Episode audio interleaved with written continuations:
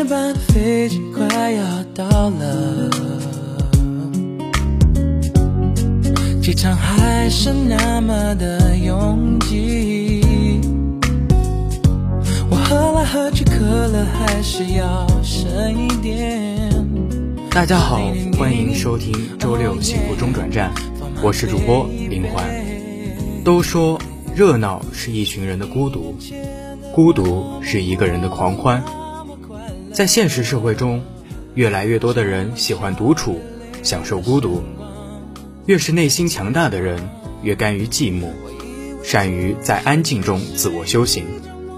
尽管修行的路途很漫长，却时刻闪耀着智慧的光芒。《史记》中说：“盖世必有非常之人，然后有非常之事，有非常之事，然后有非常之功。非常者。”故常之所易也。诸葛亮隐居独处十年，躬耕苦读，匡扶汉室，威望声誉堪比帝王。股神巴菲特说，他最成功的经验，就是一个人静静的修行。实践证明，越是孤独的人越强大，越优秀。淡定与独处，是一个人走向独立的开始，也是一个人最好的生命价值期。真正的强大，就是从独来独往开始的。相信你的内心有多强大，你的人生就有多精彩。作家陈忠实的孤独，是从八二年到九二年下狠心蜗居在白鹿原北坡的祖屋里，开始完成一系列的创作。生活的困难并没有打倒他，最终作品一面世，立刻引起了轰动，还获得了茅盾文学奖。余华写《活着》的时候，情到深处，伏案嚎啕大哭，曾一度停笔两个月。他们的孤独，才铸就了一座座文学的丰碑。著名作家梭罗曾独自一人在瓦尔登湖畔自己建造木屋，捕鱼、种粮食，晚上坐在简陋的小屋里，静静的阅读、思考和写作。孤独被他视为上天最大的恩赐。《瓦尔登湖》终成世界名著，著作中所描写的画面，依然是现在许多人内心最为向往的生活。我们虽然不可能都过着世外桃源般的生活，但我们可以在喧闹之余，给自己多一点独处的时间。林徽因说：“真正的淡定，不是避开车马喧嚣，而是在心中修篱种菊。独往独来，是为独有。”独有之人是为至贵。人生本是一场迎来送往的修行，独来独往者必是尊贵之人。孤独是人生的常态，学会做自己的知音，苟日新，日日新。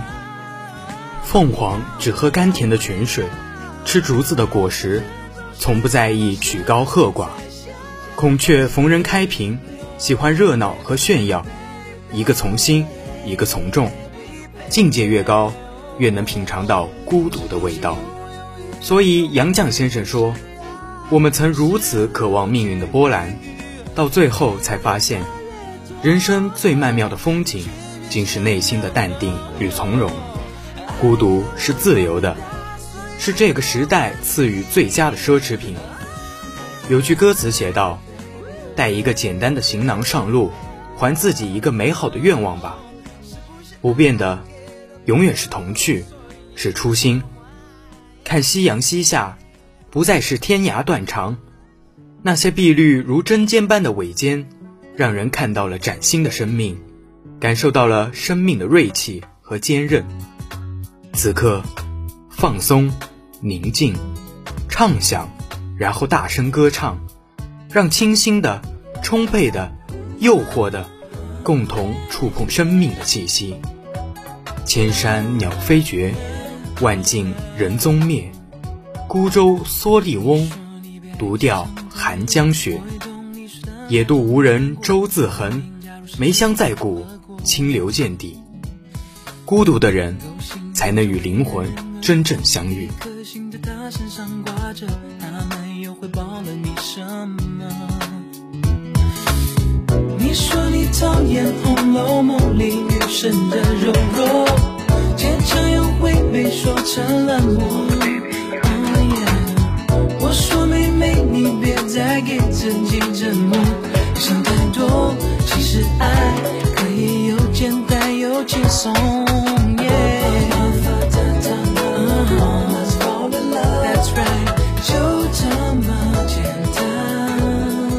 Hello，大家好，欢迎收听周六幸福中转站，我是主播小 D，我是主播唐九。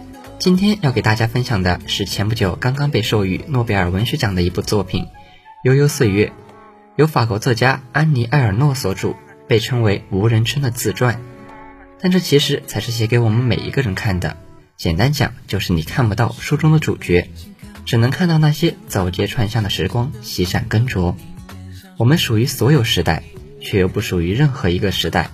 这部小说的十三万字写尽了法国从二战开始后的六十年。悠悠岁月是一本很神奇的自传，褒贬不一。我当然是喜欢的那一类。法国女人的优雅和自由不仅在衣着，更在灵魂。尤瑟纳尔的无性别叙事，埃尔诺的无人称自传，他们都能把历史的浮沉在文学的经纬中娴熟地穿针引线。他们不需要聚光灯，他们不需要杜拉斯和波伏娃的喧嚣，就是缄默地站在黑暗中，努力成就自己和身上碾压而过的所有时代。作者描述的是一个我完全没有经历过的国家和时代，但却反复品读，停不下来。我为何会在一个法国人半个多世纪的回忆中看到自己的身影？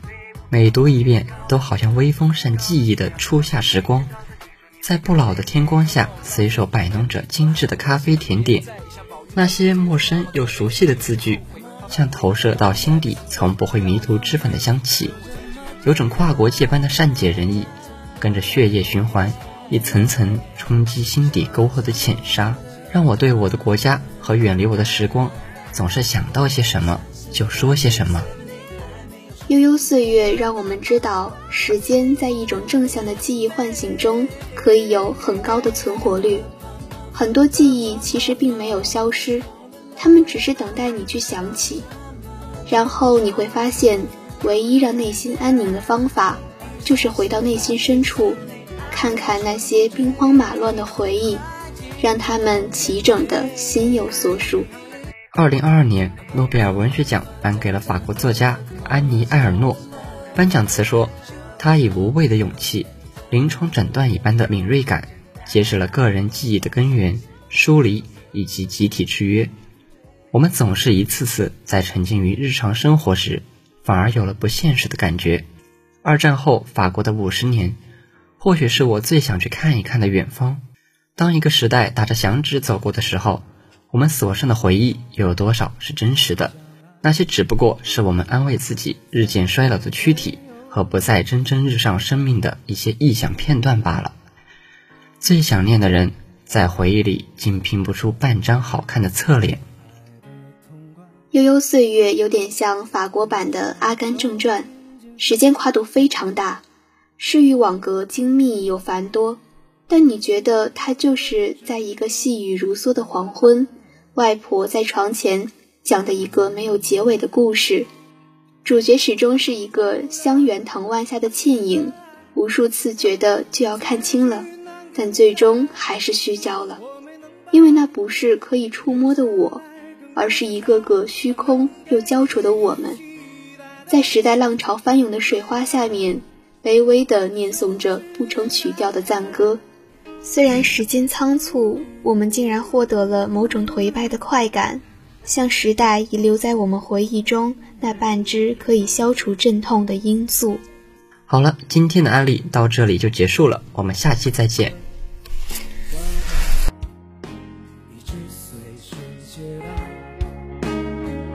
无人的地方在打开，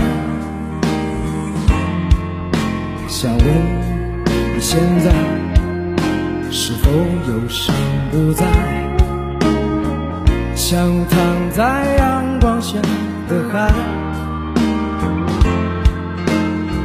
像用心涂抹的色彩，让你微笑起来，勇敢起来，忘不了你的爱。那结局难更改，我没能把。留下来，更不像他能给你一个期待的未来。各位听众，大家好，我是新人主播 Rocky。这个学期已然接近尾声，有的人初到南京，有的人已在这座城市居住数年。我想每个人都对这座城市有不同的认知。今天我要和大家分享一篇苏童的短文《错把异乡当故乡》，让我们一起看看他心目中的南京吧。十八岁离开家乡以前，我所去过的最远的一个城市就是南京，那是一次比较特别的旅行，不是为了游览，不是为了探亲。当时有来自全省的数百名中学生。聚集在建业路上的党校招待所里，参加一个大规模的中学生作文竞赛。那次竞赛，我名落孙山。记得在返回苏州之前，我们一大群人停留在火车站前的广场上，忽然发现玄武湖就在眼前。不知是谁第一个跑到了湖边，我们纷纷尾随过去。也不知是谁第一个在湖边开始洗手。一大群中学生沿着湖岸一字排开，大家都把手伸进湖水里，很认真地洗了一回手。我至今仍然记得那群蹲在湖边洗手的少男少女的样子与笑声。二十年过去以后，所有人手上的玄武湖水已经了无印痕，而我却在无意之中把那捧湖水融进了我的未来。当年那群等待回家的苏州中学生中。也许只有我一个人日后留在了玄武湖边，选择南京做居留地是某种人共同的居住理想。这种人所要的城市不大不小，不要繁华喧闹，也不要沉闷闭塞，不要住在父母的怀抱里，但也不要离他们太远。这种人无需拥有自己的花园，却希望他居住的城市风景如画。这种人希望自己智商超群，精明强干。却希望别人淳朴憨厚，关心他人。我大概就是这种人，所以在我二十二岁那年，我自愿成为了一个南京人。至今已经做了十几年的南京人，越做越有滋味。除了冬夏两季的气候遭到了普遍的埋怨，南京几乎是一个人见人爱的地方。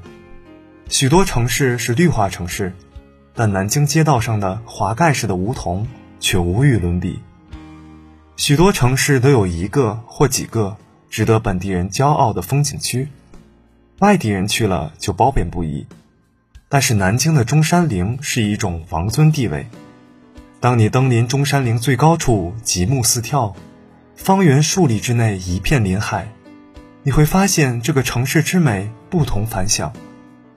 紫金山与长江不再是什么天然屏障，它们使南京永远受到了山水的孕育。东郊的林海则是一只巨大的绿色的枕头。每天夜里，他对着太平门耳语一声：“睡吧，南京。”南京就睡了。每天早晨，他对着中山门说：“醒来吧，南京。”南京就醒来了。六朝古都的睡眠不会太长，南京醒来了。在从前帝王们的车马经过的地方。南京人的自行车匆匆而过，在新街口一带的工地上，打桩机根本不顾明孝陵下太子王妃的幽魂对噪声有何看法，一心要为建设新南京而发出他的狂叫。在城南的某条古老的小巷里，某个老妇拎着一只古老的马桶走过古老的秦淮河，但是他已经不能随手在河里倒马桶。他必须把它倒在公共厕所的化粪池里。南京虽然还没有消灭马桶，但是就连上海都还没有消灭马桶呢。南京为什么要这么着急呢？着急不是南京人的性格。虽然南京人说话听上去显得很着急，这几年人人都想发财，南京人也想得慌，但是他们因为不着急，许多事就比别的地方慢半拍。当南京人来到深圳海口淘金时，那里已经人满为患，他们就回来了。当南京人发现别人生产假货劣货大发其财时，他们伤心地意识到，作为一个南京人是发不了这种大财的。他们于是就想发小财，他们想还是回家做盐水鸭，反正南京人吃盐水鸭吃不够，即使卖不掉也没关系，反正自己也吃不够。南京人也符合我对人群的理想，所以我在南京一直生活的自得其乐。今年夏天的某一天，突然油性大发，想到在南京这么多年，许多朋友嘴里的优美之地还没去过，就携妻子女儿往东郊而去。因为不是假日，游人寥寥，一家人从藏书阁小径进入百年树荫，一路探幽至灵谷寺。途中不闻人声，但闻鸟语流泉，心中便有一种奇异的甜蜜感觉，好像这个地方是自己家的。好像是自己向自己炫耀了一件宝物，结果自己很满足，也很幸福。也许这很自然。一个人如果喜欢自己的居住地，他便会在一草一木之间看见他的幸福。多少人现在生活在别处，在一个远离他生命起源的地方生活着，生活的没有乡愁，没有哀怨，生活的如此满足。古人所谓。错把异乡当故乡的词句，大概也就源于此处吧。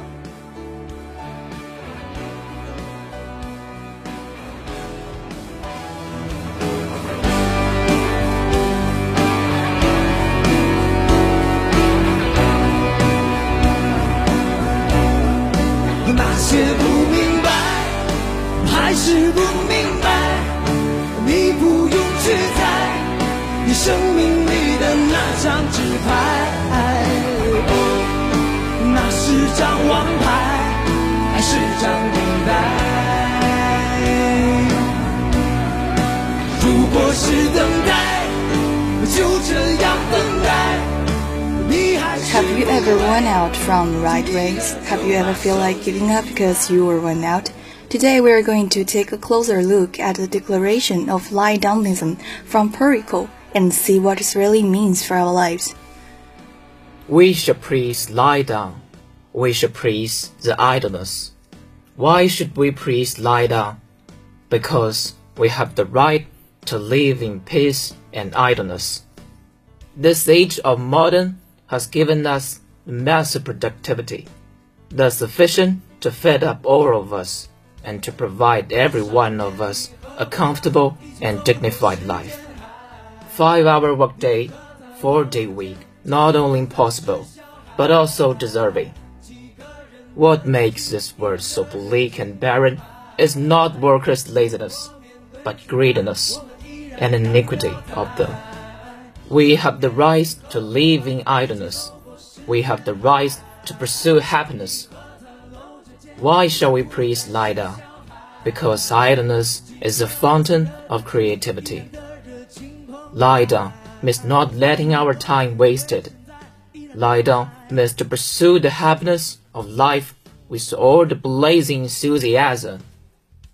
The seal had said, It is the idleness of men of wills that created the greatness of civilization. Yes, those medals of greatness are made of poor's blood and sweat. However, we cannot deny that truth. It is your privilege of idleness that begets your privilege of creativity. Those who wrote down the epics and lyrics, those who designed the pantheon, those who drew the Genesis on the dome of Capella Sistina, did not create it for bread or butter, but for their enthusiasm and love. They created for they created. Twelve hour workday will not make this world prosper, but make it bleaker, number, more lifeless. We priests lie down, for we should not work for them. For what? You all are working day and night now, brethren, for the dream, for the liberation of mankind, to whom the fruit of their labor belongs, belongs to their own, belongs to our great expectation who once cut our artery of use for the, in their gushes of blood glowing and steaming. It casts those splendid tongues of neon. those verdant boulevards, and those thundering traffic flow. But which of them are ours?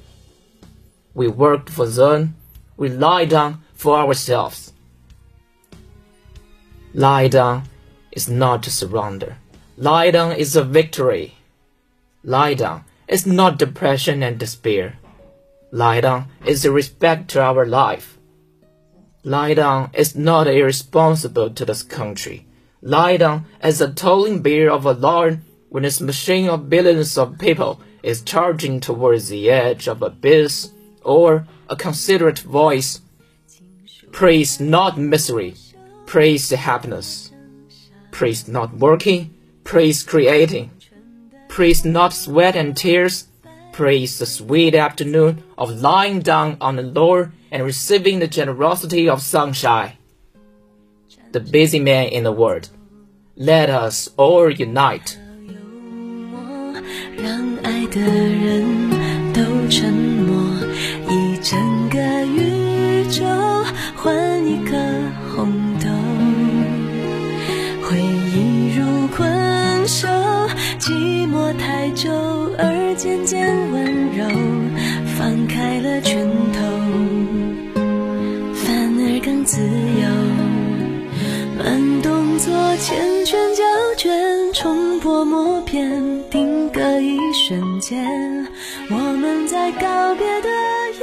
Human beings are high-level animals, but their moral character is often inferior to that of animals.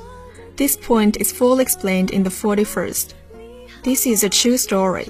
Simon is the abbot's life-saving dog and saved 40 people in the desolate snow mountain.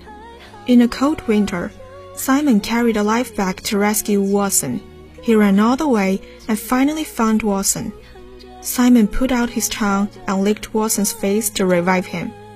The vague consciousness made Watson mistake Simon for a wolf. A dagger pierced his chest and cut off his artery. The blood spilled on the snow. It was the blood of a soldier and the blood of a hero. Watson was saved, but Simon fell down forever and could no longer feel his master's touch.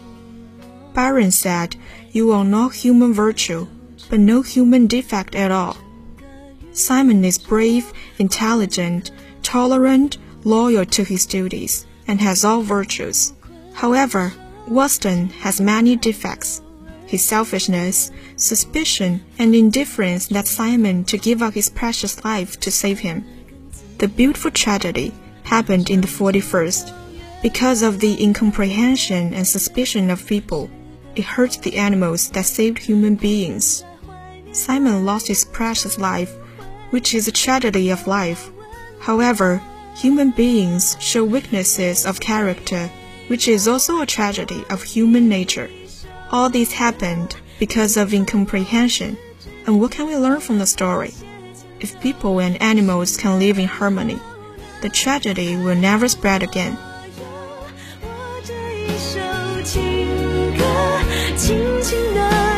轻哼着哭着笑着我的天长地久。陪我唱歌清唱你的情歌舍不得短短副歌心还热着也该告一段